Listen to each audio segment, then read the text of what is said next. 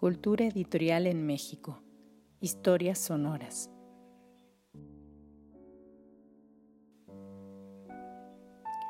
Cultura editorial en México. Historias sonoras es un proyecto académico concebido y coordinado por Marina Garone Gravier, investigadora del Instituto de Investigaciones Bibliográficas de la Universidad Nacional Autónoma de México y cuenta con la colaboración y asistencia de Gabriela Silva y Fernanda Sosa en la organización, lectura y edición de contenidos.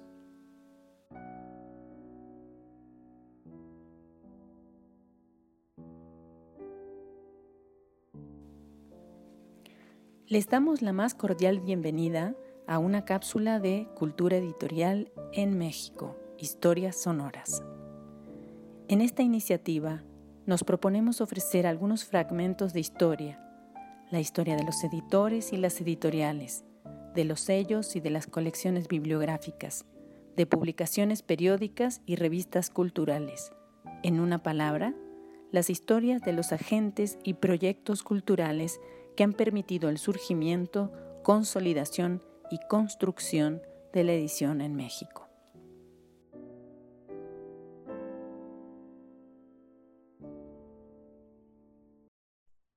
En esta ocasión, daremos un panorama de las casas editoriales del exilio español en México.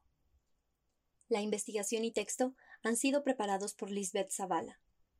La edición del texto estuvo a cargo de Fernanda Sosa. Introducción. En las siguientes líneas se explora un pasaje fundamental en la historia del libro compartida entre México y España, es decir, la historia de los libros de la literatura del exilio republicano español en nuestro país durante los años 40. Se trata de un momento que por muchos años no se exploró de manera sistemática y que actualmente se encuentra en plena divulgación. Antes de dar un paseo por algunas de las casas editoriales fundadas en el transtierro español en México, pues como veremos, se contabilizan mucho más que una centena de proyectos hasta 1955, hemos de repasar brevemente el marco histórico en que éstas se cimentaron y conocer el mundo de libros que las recibió. La Guerra Civil Española, de 1936 a 1939, hubo de terminar con el comienzo de una dictadura y con una emigración masiva que huía no solo para salvar su vida, sino para continuar con sus ideales en el exterior, siempre con la esperanza de la justicia como móvil del regreso.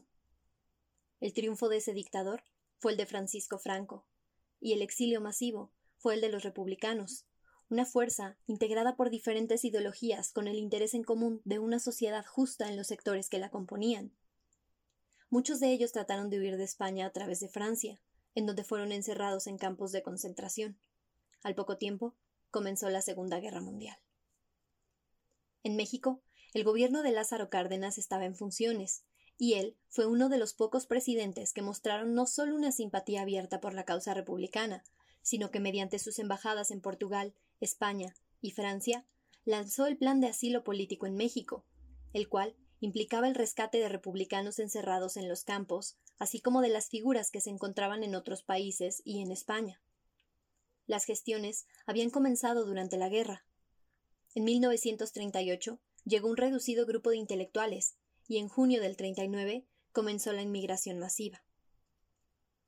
Un aspecto que se suele destacar en los estudios sobre el exilio español es la alta profesionalización y el excelente nivel de un buen número de intelectuales, artistas y trabajadores que llegaron a México. Se calcula que vinieron alrededor de 20.000 refugiados, cuyo 28% tenía un alto nivel educativo, y el resto se trataba de trabajadores calificados. Víctor Díaz Arciniega señala que aquel 28% eran personas sumamente preparadas, por encima del promedio español, que a su vez era superior al promedio mexicano.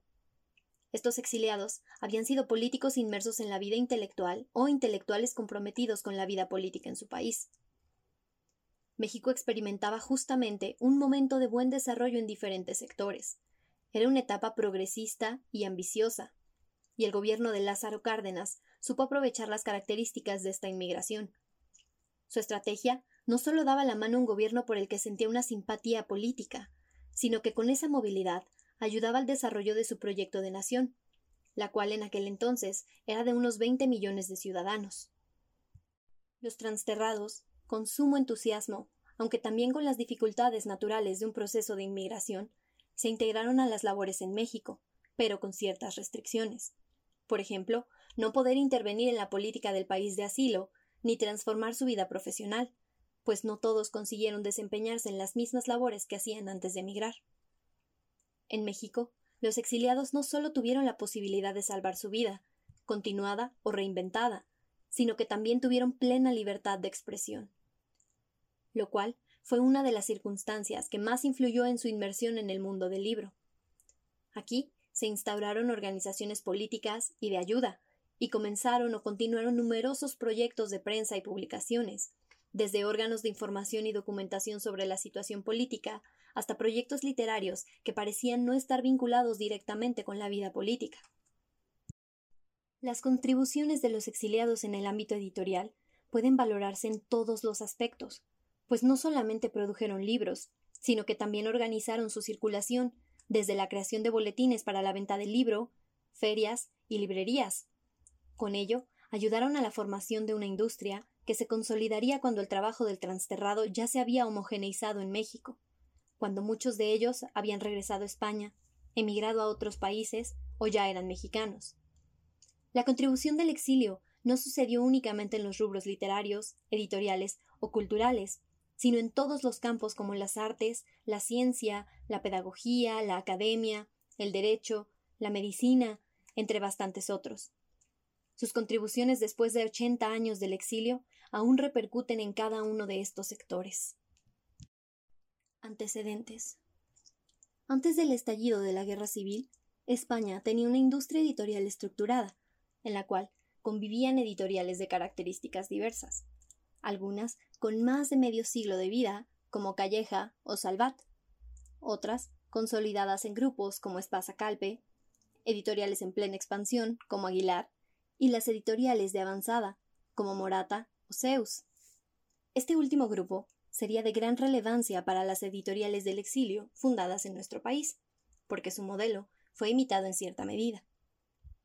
Aun con ello, España no tenía un mercado principal en la industria mundial del libro, lo cual no era el caso de otros países europeos como Francia, Alemania o Inglaterra, o bien de América, Estados Unidos. No obstante, el mercado español había logrado incursionar en las exportaciones hacia América Latina durante la Primera Guerra Mundial, hasta ser el principal proveedor antes del estallido de la Guerra Civil. El camino de México en la producción del libro fue muy diferente. A la llegada de los exiliados, el desarrollo editorial llevaba un curso regular, aunque lento. La razón principal fue que el país estuvo sumido en una inestabilidad política que devino en la Revolución Mexicana de 1910 a 1921. La Primera Guerra Mundial ayudó a España a cubrir el mercado del libro que los países en conflagración no pudieron atender. Sin embargo, México no pudo aprovechar estas circunstancias de aquella manera dado que también atravesaba su propia conflagración.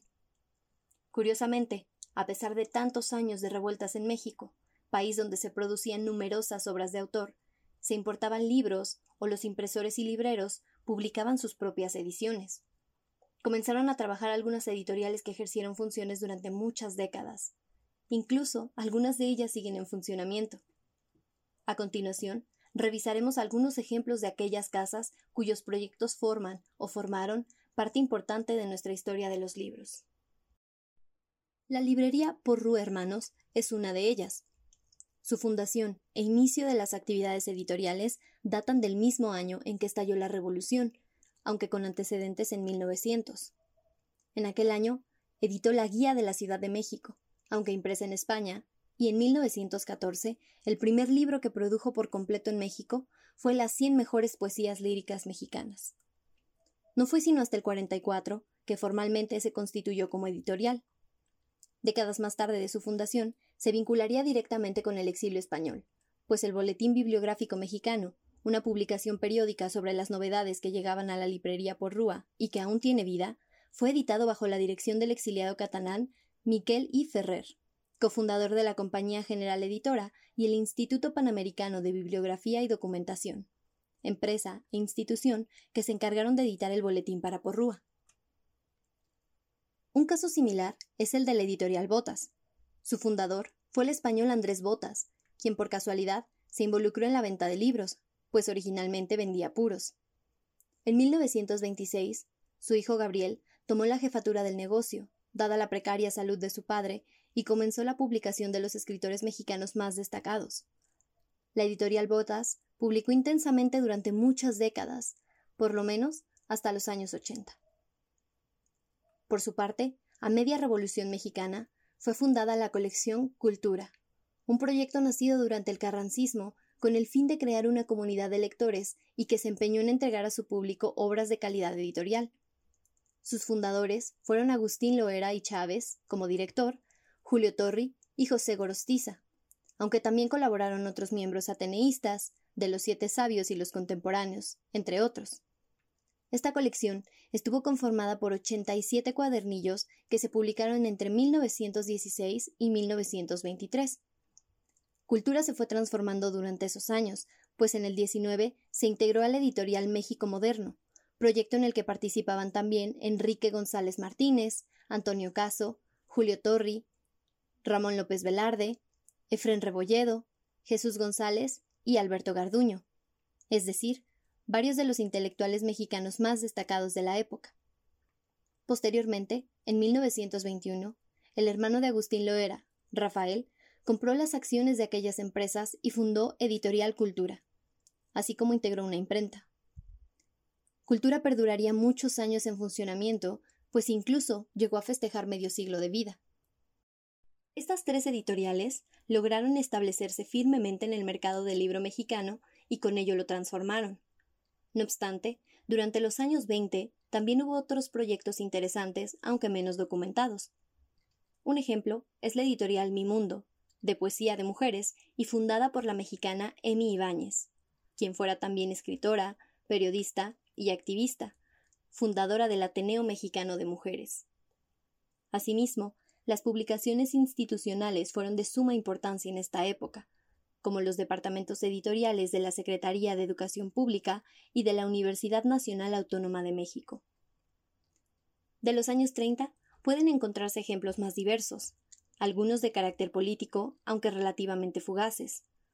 Pocos años antes del exilio, en 1936, se echó a andar a la editorial Polis, fundada por el guanajuatense y miembro de la Academia Mexicana de la Lengua, Jesús Guisa y Acevedo. Guisa y Acevedo fundó al año siguiente la librería Taberna Libraria, y ahí estableció también su editorial. Polis publicó, como botas, a los intelectuales mexicanos de la época, así como algunas pocas traducciones. Su proyecto editorial pervivió por lo menos hasta los años 70. Aunque el Fondo de Cultura Económica se fundó en 1934, dos años antes que Polis, queda como último ejemplo de editorial mexicana para vincularlo con el exilio español, pues su consolidación está relacionada más que estrechamente con los refugiados. Daniel Cosío Villegas, su fundador, observó la necesidad de publicar libros de economía para educar, para evitar desastres como la crisis del 29. Fue así que, animado por sus colegas mexicanos, echó a andar el Fondo de Cultura en 1934. No obstante, los colaboradores no eran economistas formados como él, sino intelectuales más bien de carácter literario, como Salvador Novo o Antonio Castro Leal. Sin importar estas circunstancias, comenzó a publicar la revista El Trimestre Económico y algunos libros de economía. Posteriormente, Cosío Villegas fue llamado como diplomático en Portugal y allá concibió el plan de invitar a intelectuales destacados para que impartieran cursos y conferencias en universidades mexicanas, al mismo tiempo que quitaba su vida del peligro de la conflagración. Cabe destacar que varios de estos intelectuales se habían formado en universidades alemanas, francesas o inglesas, apoyadas por la Junta para Ampliación de Estudios, lo cual no solo les facilitó el acceso a una segunda lengua, sino principalmente importar a su idioma las obras de nuevos pensadores. Estos intelectuales eran parte de una reanimación de la vida cultural e intelectual en España. Para financiar y coordinar esta comitiva, Cosío Villegas organizó junto con Alfonso Reyes la creación de la Casa de España en México, posteriormente el Colegio de México, que incluso tenía sus mismas oficinas dentro del fondo. Un año después de la llegada de este grupo, el fondo no solo aumentó su producción, sino que amplió su campo de publicaciones, pues dejó de ser una editorial enfocada en la economía para publicar obras de ciencias sociales y humanidades. Tras la llegada masiva de exiliados, el fondo los incluyó en su plantilla de empleados. Los colaboradores mexicanos siempre estuvieron presentes, pero definitivamente lo superaron en número los transterrados. A partir de 1938 comienza la labor de los transterrados en los libros. Un año más tarde, y con el inicio de la inmigración masiva, en junio de 1939, los frutos de esta colaboración comenzaron a hacerse visibles. Cabe mencionar que algunos de estos proyectos se habían gestado antes de la llegada a México y contaban con fondos de algunas organizaciones del gobierno republicano. Algunos más con dinero mexicano y otros más fueron resultado de asociaciones con empresarios mexicanos y otros extranjeros o españoles que habían emigrado a México antes del exilio. Dicho lo anterior, se puede comenzar la exploración de los proyectos.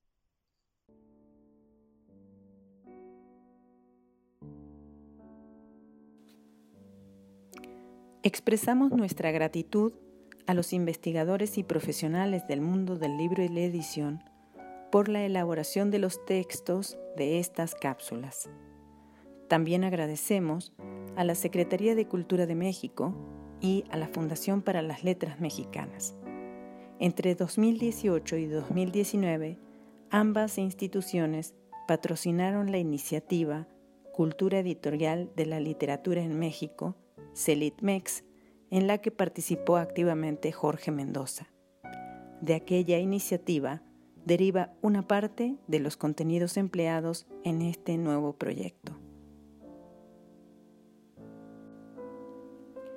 Los invitamos a escuchar nuevas cápsulas de cultura editorial en México, historias sonoras. Gracias por su atención.